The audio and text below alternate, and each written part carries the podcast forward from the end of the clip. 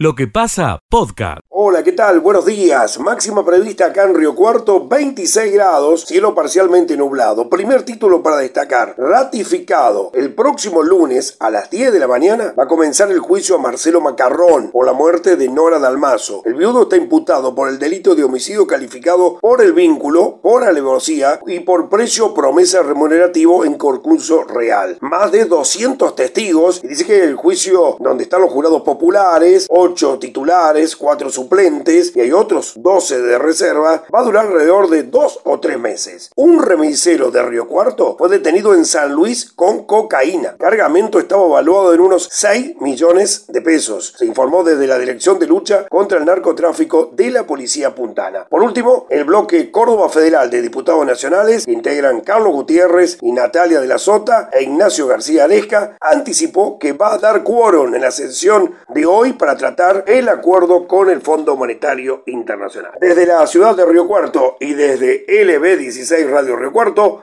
Gabriel Martela, muy buenos días. Escucha lo mejor de lo que pasa. Buen día audiencia, buen día Miguel y la gente que integra lo que pasa. Una mañana muy linda tenemos en la ciudad de Belville, parcialmente nublado, 17 grados la temperatura, 25 dicen la máxima para el día de hoy. El estado sanitario de Belville indica que tuvimos en el día de ayer 50 personas que se fueron a isopar, solamente un positivo y 49 negativos. Se aplicaron 44 dosis de vacunas de las distintas marcas y a los distintos vecinos de esta ciudad de Belleville, 44 en total. Hoy en la ciudad de Belleville serán presentados los nuevos integrantes de la banda de música de esta ciudad y también por supuesto la presentación de todo lo que tiene que ver con el puente porque lo recorrieron en el día de ayer y hoy habrá una conferencia de prensa sobre el avance de obra del puente Aquí en la ciudad de Belleville. Es todo por el momento desde la ciudad de Belleville. Muchas gracias. Escucha lo mejor de lo que pasa. ¿Qué tal? ¿Cómo les va? Muy buenos días. Sergio de la Mayore, desde FM Horizonte Arroyo Cabral. En este caso, la mm, Grey Católica de esta comunidad comienza la celebración al Santo Patrono San José. Hoy, jueves, tendrá lugar el primer día de la novena San José, que tendrá distintas intenciones. Hoy se realizará el rezo por la paz, particularmente en Ucrania, bendición de velas. Segundo día, se rezará por el trabajo. El tercer día, sábado por los niños, niñas catequistas y así sucesivamente. Diariamente habrá a las 18.30 confesiones, 19.45 Santo Rosario, a las 20.15 la celebración de la misa. En tanto, el acto central tendrá lugar el sábado 19, día de San José. Se rezará la misa en acción de gracias por los bienes recibidos. A las 19 estará la procesión con la imagen del patrono por las calles del pueblo y después de la misa una cena comunitaria en el Salón de la Sociedad Italiana. Esta es la programación de patronales en Arroyo Cabral que hoy comienzan con la tradicional novena. Sergio de la Mayore, desde FM Horizonte Arroyo Cabral, para Contacto Regional de Noticias. Buen día. Escucha lo mejor de lo que pasa. ¿Qué tal Miguel? Buen día, buen día para vos, el saludo para los compañeros ahí en el estudio y el saludo para la audiencia. Eh, con la, información policial, Miguel, en este caso tenemos que hablar de una grave denuncia por un hecho de abuso sexual que se habría originado en la fiesta del último primer día. Eh, según la denuncia que formuló la madre de la víctima, esto habría ocurrido entre la noche del martes primero de marzo y la madrugada del miércoles 2 de marzo. Eh, allí en la fiesta que organizaron los estudiantes del último primer día en el salón del centro vecinal del barrio eh, Belo Horizonte, según la denuncia, eh, la hija de esta mujer, la víctima, eh, habría ido a buscar un trago, habría tomado de, de un vaso bebida alcohólica, comenzó a sentirse mal, fue al baño y de allí no se acuerda más nada de lo que pasó. Eh, las compañeras, las amigas de esta, de esta joven, dieron aviso a la madre que cuando llegó al lugar a buscarla, eh, estaba afuera, sentada en la vereda. La grave situación eh, tuvo continuidad, porque cuando estaba allí tratando de trasladarla a un centro de salud, se acerca el padre de otro chico que estaba en la fiesta, también aparentemente en estado de ebriedad, se ofrece a llevarla y las lleva a la casa. La mujer cuenta en la denuncia que, que realiza que una vez en la casa la bañó, cuando la acostó la joven comenzó a tratar de explicar cómo podía, porque estaba eh, bajo los efectos del alcohol y seguramente eh, algo más, porque rápidamente perdió la noción de todo lo, sucedido. Eh, comenzó a balbucear, a ponerse nerviosa, trató de explicar que se le habían balanceado sobre, sobre ella, a preguntar qué le habían hecho los chicos, entró en una crisis de nervios y de allí la trasladó al hospital Pasteur, donde la atendieron, también puso algunos reparos en, la atención primaria que se le dio allí en el hospital, pero una vez en el hospital contrataron heridas, marcas en el cuello y dice la mujer que no más de cinco minutos le hicieron la revisión, que no fue completa, y la mandaron a dormir porque estaba borracha. La chica durmió, el miércoles a la tarde se levantó, el jueves cuando asiste al colegio otra vez la situación de revivir esta confusión en la que se había encontrado la madrugada anterior y ya ahí comenzó a circular, se viralizó un video donde ella se reconoce, hay una chica en el suelo, que ella se reconoce como tal, y una persona arriba de ella. Eh, esta situación derivó en una denuncia que fue presentada ante la Fiscalía de primer turno, la doctora Silvia Maldonado es la que está a cargo de la investigación, eh, y bueno, eh, todo está en manos de, la justicia. También tuvo participación el colegio donde la madre expuso la situación, hablamos de eh, el colegio Rivadavia, y bueno, tomaron cartas en el asunto, las autoridades están al tanto, pero hay que aclarar, el hecho ocurrió previo, en la madrugada previa al primer día de clases de los estudiantes, en este caso de sexto año. Bueno, ahí tienen todos los detalles, Alexis los ha ventilado eh, casi con lujo, ¿no? Pero qué tremenda situación, mientras esto pasaba acá en Villa María, eh, espero que no se repliquen eh, por una cuestión de simpatía en todo el país, después de lo de Buenos Aires, ¿no? Es gravísimo lo que ha pasado, gravísimo.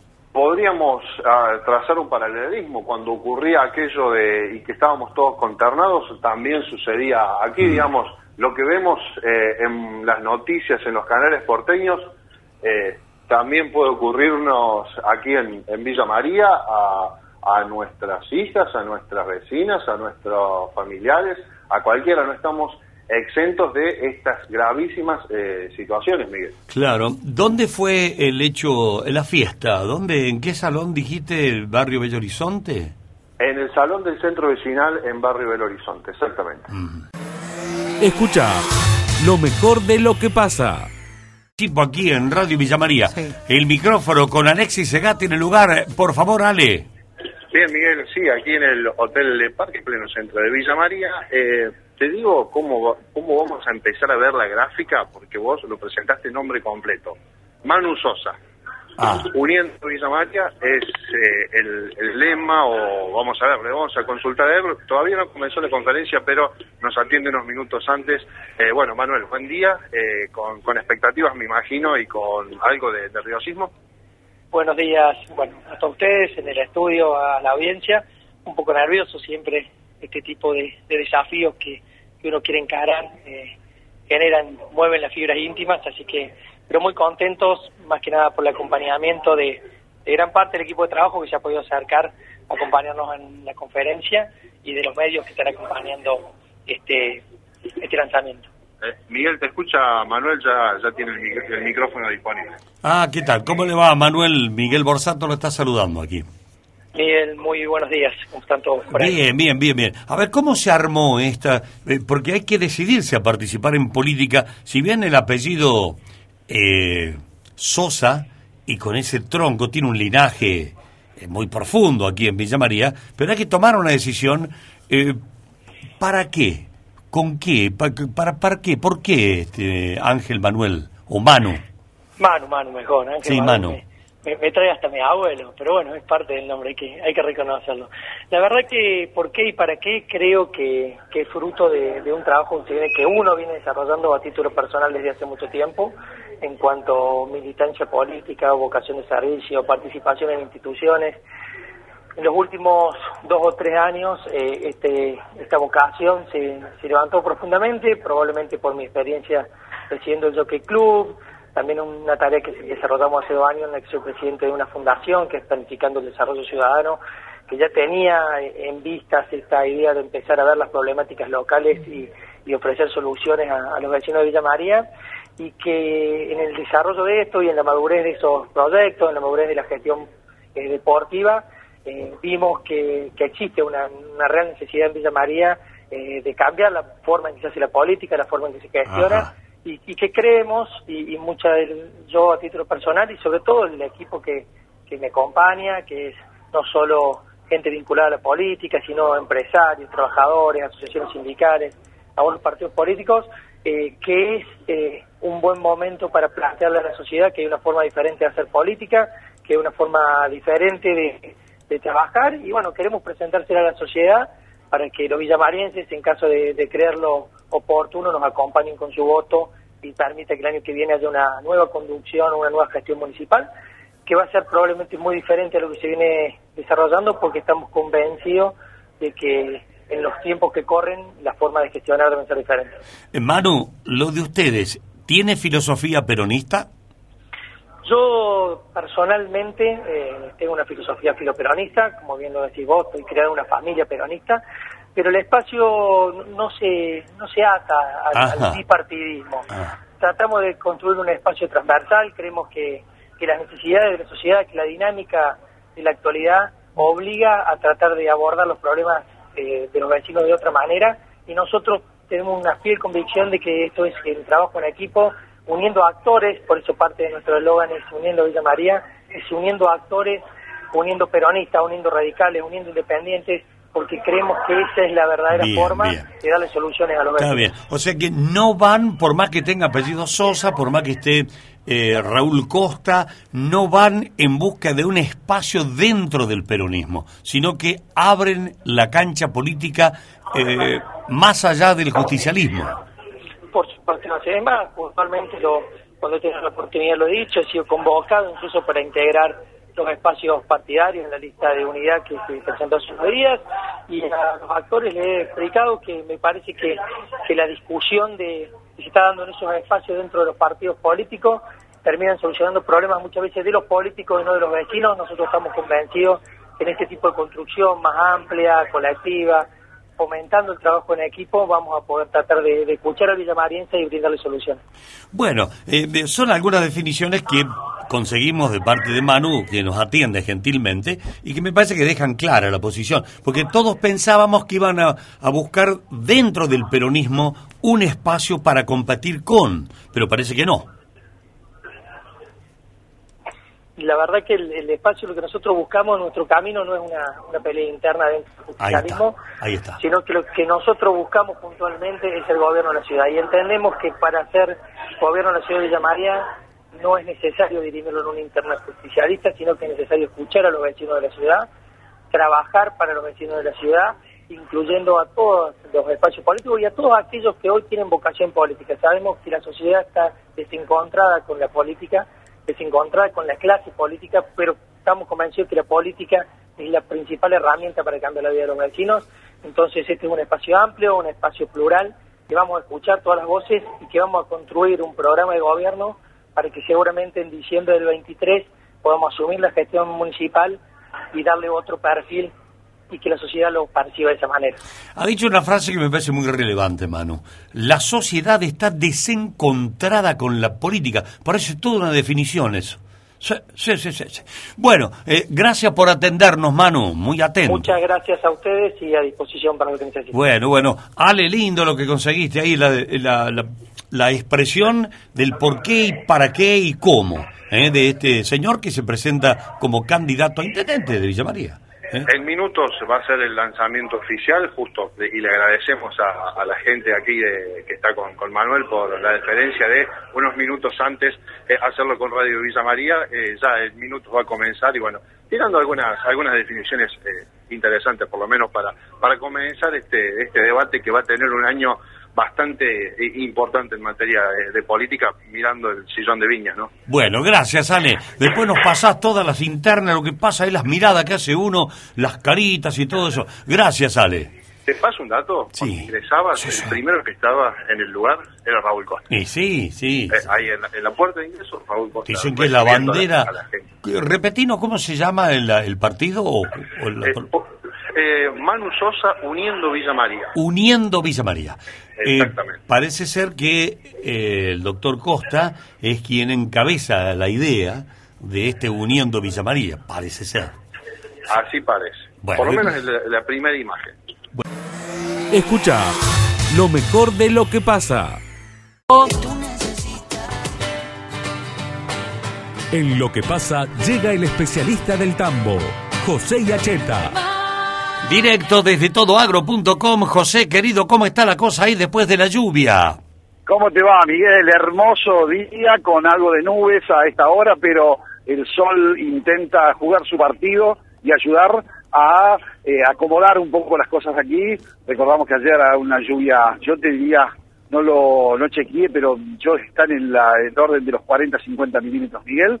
El, pe- el predio aguantó relativamente, está a mi juicio mal diseñado hidráulicamente, hay mucha agua acumulada en algunos lugares, pero de todas maneras la, la muestra está de pie, han trabajado intensamente en parte de la organización, el municipio de San Nicolás, y han empedrado algunas calles. Eh, yo te diría que está casi todo bien parecido a lo normal y con una gran cantidad de gente a esta hora de la mañana, Miguel, dando vuelta por la exposición con innumerables ofertas, equipos, tecnología. Estamos a punto, a punto, nosotros estamos convocados a las 10 de la mañana aquí en una empresa que tiene su base en Villa María, que es Nutrien, Ag Solution, que está allí sobre la calle Buenos Aires, camino a Santa Rosa, así, ahí tiene su base operativa. Era lo que antes conocíamos como Agroservicios Pampeano. Sí. Eh, estamos a punto de escuchar una conferencia que tiene que ver seguramente con la aplicación variable de insumos, una tendencia que se ratifica acá. Por el lado del financiamiento ha entrado con fuerza, Miguel, algo que tenemos que vamos a tener que aprender de todo, querido amigo, que es la fintech. Las fintech, Las uh, Bueno, una es revolución la han hecho. Claro, las finanzas vinculadas a la tecnología y hablar de agrotoken, ¿te suena? Token. Sí, sí, sí, token, Bueno, sí. bueno, ayudar a la gente un poco para comprender y a los productores también. Yo sé que hay mucha gente que está muy al día con todo esto, pero son nuevas formas de financiamiento que lo que ayudan es a bajar el costo del crédito, algo que en la Argentina es claramente muy caro. Es un país que tiene bajo nivel de endeudamiento, la gente y los productores agropecuarios, pero es necesario ¿Quién, ¿Qué país o qué lugar creció sin crédito? No existe eso. Es decir, nadie puede hacerse una casa por administración Sí, sí. propia, eh, ahorrando, necesita un crédito. Lo mismo para la maquinaria y lo mismo para otras actividades.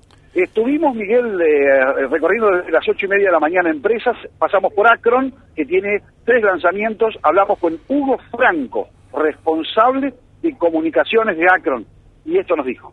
Hay una irrupción desde hace varios años de fintech o de estrategias financieras un poco más disruptivas, diríamos. Y ustedes en ese sentido también han plantado una propuesta este año en Expoagro, Hugo. Totalmente, bueno, Akron se caracterizó desde sus comienzos por lo que es la financiación directa de fábrica, siempre buscando dar soluciones a la hora de concretar negocios y facilidades a los productores. Eh, tenemos, bueno, como dije, financiación directa de fábrica, convenios con entidades bancarias, tanto públicas como privadas, pero la gran propuesta que trajimos a esta edición de Expoagro es la presentación oficial de Click Granos. Click Granos es una empresa del grupo Akron que se dedica directamente a todo lo que es canje cereal, no solo disponible, sino también futuro. Eh, en este caso, en lo que es canje cereal futuro, estamos con entrega a soja mayo 2024. La verdad que es un plazo sumamente interesante, muy provechoso, que nos está dando muy buenos resultados y esperamos que siga así por lo- el resto de los días de la feria, pero también por los días próximos. Bien, ¿es para toda la paleta de productos? Absolutamente para todos los equipos Acron, Cubota, SDLG. Ahí estaba Hugo Franco eh, hablando precisamente del tema que anticipábamos. Tremenda tolva de casi 40 toneladas en el corazón del stand de Acron Miguel y extractoras y embolsadoras son las grandes novedades de esta compañía con base en San Francisco, querido Miguel. Bueno, gracias José. Ahí están los apuntes que nos estás haciendo. Estamos muy expectantes de eso. Y contar a la gente, ahí con, avisarle, avisarle que si, con lo fintech, que, que es un país que no podemos, eh, que no podemos movernos sin financiación, nos movemos lo mismo. Lo atamos con alambre de fardo. Es, difícil, pero bueno, los productores en general siempre buscan, ah, funcionan bien las tarjetas, por allí las tarjetas de, eh, tanto de, de- todos los bancos, tienen una división rural. Hay una novedad eh, interesante de una compañía, de un banco que es eh, Santander, Mm, que va a armar una oficina exclusiva para atender productores agropecuarios. claro. Es una novedad desde el punto de vista, te diría yo, eh, operativo. Solo productores agropecuarios va a atender el Banco Santander, que ayer lanzó con la compañía AgroToken la posibilidad de entrar a este mundo de las finanzas digitales, siempre pensando en bajar el costo del crédito, una asignatura pendiente en Argentina. Bueno, gracias José. He visto que el Banco Nación también está ofreciendo eh, créditos por 13 mil millones, no me acuerdo cuánto la cifra, pero... Ahí, ahí está, ahí está, ahí lo dijiste, pero bueno, eso se consumió en el primer día de la muestra. Claro. 13.600 millones de 13.000. pesos a tasa cero, a tasa cero, pero Sí. bueno, te imaginarás que son, aparece para nosotros un volumen exuberante, Pero claro. pero para lo que es la operatoria agropecuaria es una cifra absolutamente menor. Gracias, José. Te mandamos un abrazo. eh, eh, después estaremos nuevamente en contacto. Y si pasa algo extraordinario, por favor, llamanos, José. Con, con- con mucho gusto. Pasó ayer algo, ¿eh? fue un contrapunto entre Sí. Ki- Kicillof y el intendente de San Nicolás, pero eh, queremos hablar de eh, la cerveza, no de la espuma, Miguel. Escucha lo mejor de lo que pasa. Más, más espectacular, más audible. Es lo que viene. Auspiciado por Grupo MEI, División Salud, con el respaldo de la Superintendencia de Seguros de la Nación. Grupo MEI, División Salud, presenta...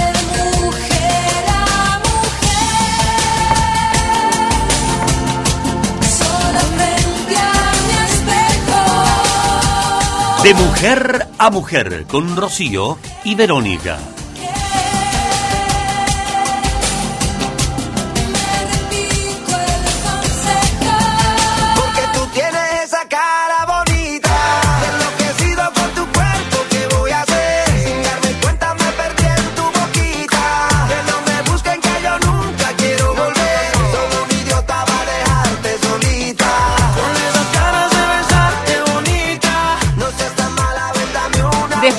Unas vacaciones merecidas de Rocío, nos volvemos a reencontrar en este espacio habitual de todos los jueves.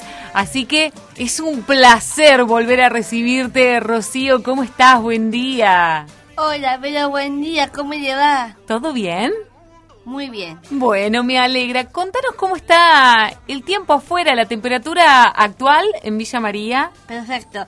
Temperatura 23 grados y la humedad 40%. Ro, tenemos las líneas de comunicación habilitadas para toda la gente que quiera conversar un ratito con nosotros, dejar algún comentario, hacerte también alguna pregunta, decirte algo lindo, ¿por qué no? Eh, ¿Cuál es el número? Para comunicarnos al 154 113 102. Bueno, Ro, estuviste de vacaciones allá por el sur, por el Calafate. Bonito, es lindo el ¿Te día. te gustó? Bonito, sí, me encantó de vacaciones. Bueno, y me contó un pajarito por ahí que probaste la mermelada, una mermelada de una fruta que es muy chiquita, pero que es muy rica. Sí, pero me encantó. Y cuenta la leyenda de Gualche que la doncella Calafate era la hija del jefe de la tribu, era lo que él más amaba, Calafate. Era una hermosa y obediente joven de ojos dorados, pero Bueno, pero las cosas cambiaron, Ro, y cuando el clan de Calafate recibió a un joven de origen Segnan, eh, para que estuviera a prueba entre ellos, en donde se le asignó un ritual de iniciación para convertirse en hombre, un ritual conocido como el Hain. Muy pronto los dos jóvenes se enamoraron y planearon escapar juntos. Según la tradición de los tehuelches, estos no querían a los Selman, motivo por el cual el jefe y padre de, la, de Calafate decide, perdón, decide oponerse a dicha unión. Debido a sus tradiciones, los tehuelches no podían dañar al iniciado durante el Hain y para evitar que la relación entre su hija y dicho forastero durase, al padre de Calafate no le quedó más remedio que pedir la ayuda del chamán de la tribu, quien respondió que no podría hacer que su amor acabara, sin embargo podía mantenerlos separados para siempre. Luego, luego de la visita al chamán, Calafate fue tras- transformada en una planta espinosa con flores doradas, como sus ojos, nunca antes vista en esas tierras. Por muchos meses el joven vagó por las es- estapas buscando a su amada Calafate y debido a su gran amor se dice que los espíritus teniendo compasión de él lo ayudaron y lo convirtieron en una pequeña y rápida ave con el fin de recorrer con más velocidad las grandes extensiones patagónicas. Así pasó el invierno y la primavera, hasta que un día de verano el joven pájaro se posó en un arbusto que no había visto antes y al probar sus frutos se dio cuenta de que eran tan dulces como el corazón de Calafate, logrando reencontrarse después de años de búsqueda. En la Patagonia se encuentra que el embrujo de Calafate pertenece en los frutos de este típico arbusto localizado al sur de la Patagonia. Y quien, y quien los coma una vez siempre regresará al lugar donde lo hizo. Por eso la leyenda dice, el que come calafate siempre vuelve por más. ¿Te gustó la leyenda, Vero? Sí, Rol, la verdad que me encantó y también hemos aprendido sobre esta planta que, bueno, que es muy dulce, como nos contabas, y me, me encantó aprender esto, esto nuevo, Ro. ¿Vos lo pudiste probar? ¿Te gustó? Sí, me encantó, Vero. La verdad que me impresionó el gusto. ¿Sí? ¿Es, Sí. es- es dulce? ¿Es verdad eso de que es muy sí. dulce? Muy dulce, muy dulce. Ay, bueno, Como Ro. vos. Ay, como gracias. Ro. Como vos, como vos. ¿Tenemos saluditos por ahí? Sí, Vero. Sí, a dos amigas que son de Ushuaia que me están escuchando, pero lo conocí en el Calafate. Juli y Analía. A Estela y Néstor que son de Villa Nueva que viajamos juntos. Y a nuestros oyentes. Por supuesto, qué lindo. Así que estamos llegando allá a Ushuaia. Sí. Bien, me sumo entonces el saludo, Ro. Y la Sí. próxima, no sé, me, me colo ahí en la valija de ustedes. Sí, obvio, ponete, a- a- ponete ahí abajo. bueno, Ro, ¿con qué nos vamos hoy? Vamos, vamos con Es mi ciudad, canción del Calafate. Hasta el próximo Hasta jueves, el próximo Ro. jueves, Que andes bien, chau, chau. Chau, chau. Escucha lo mejor de lo que pasa. principales proveedores de gas y la energía que es demandada en todo el mundo corre riesgo de que aumente. Sé que nosotros estábamos pagando eh, 8 dólares el BTU, que es la unidad con que se mide el gas envasado que traemos. Tenemos que traer por barco porque no nos animamos a, a producir aquí o no queremos, no sabemos. Y tenemos encima, te da bronca. Y ahora están como en 65. Eh, ¿Va a faltar gas en la Argentina? Porque dice que los países más ricos van a comprar rápido como hicieron con las vacunas. Van a proveerse o aprovisionarse y después nosotros vamos a andar eh, rogando que nos venden. Eh, Gerardo Rabinovich es vicepresidente segundo del Instituto Argentino de la Energía eh, General Mosconi. ¿Cómo le va, Gerardo? Gracias por darnos unos minutitos. Hola, buenos días, ¿cómo están ustedes? Bien, Gracias bien. por llamar. Y queremos conocer, porque usted eh, tiene propiedad para aclararnos un poquito. A ver, vamos a tener por lo menos dificultad, sí, ¿no es cierto, Gerardo, con el gas? Eh, hay una probabilidad alta de que durante el pico invernal, meses junio, julio, agosto, eh, tengamos algunos problemas porque eh, la Argentina importa prácticamente el 20% el 20% del gas este, que consume. Entonces, eh, en ese contexto, y eh, no hay que olvidar, aunque la banalidad de las noticias de todos los días lo va apagando, que, que hay una guerra feroz en, en una Sí. zona que este, es una de las mayores productoras de gas del mundo, ¿no? Entonces, hay una cierta probabilidad que el gas que nosotros importamos por barco, como usted mencionaba antes, eh, además de ser muy caro, eh, escasee. Y esto va a repercutir probablemente en el abastecimiento interno, ¿no? Claro. ¿Y, y hay alguna estrategia para prevenir o es una cuestión eh, ya eh, definida, digamos? Por más que uno tome previsiones, la cosa ya está.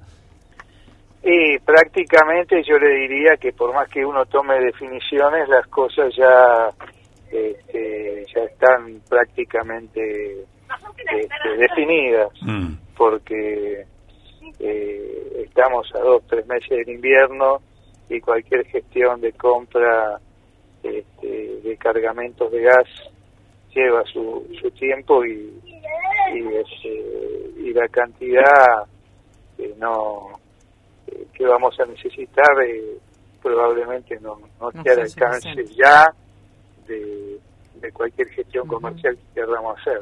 Claro. Así que, así que eh, bueno, está eh, un poco comprometido el abastecimiento, ¿no? Sí, se puede hacer un parangón, una comparación con el tema vacuna, que eh, primero cuando empezó la pandemia, ¿no? Que estábamos buscando vacuna en el mundo y parece que los que tienen más plata consiguen primero, medio como una regla general esto. Y, o acá no es cuestión de plata, es cuestión de estrategia, eh, Gerardo. No, no, yo creo que no hay ningún parangón con las vacunas. Ajá.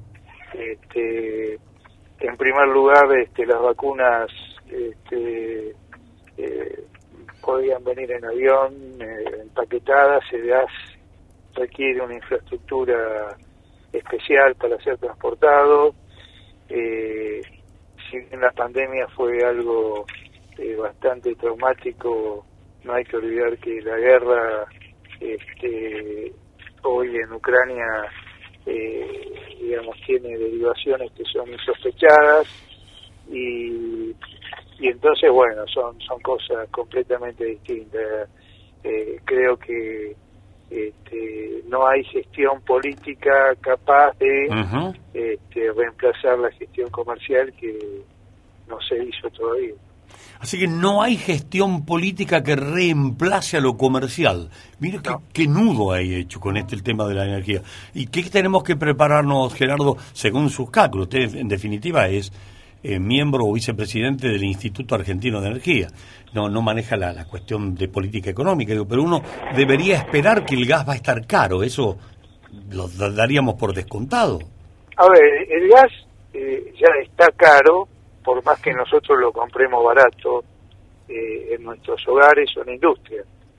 Lo que no pagamos en nuestros hogares o en la industria, lo pagamos vía subsidio. Claro. Y vamos a tener que pagar mucho más este, este invierno, con lo cual eh, todos los acuerdos que se hayan firmado con el fondo eh, entran en ese marco de incertidumbre, ¿no?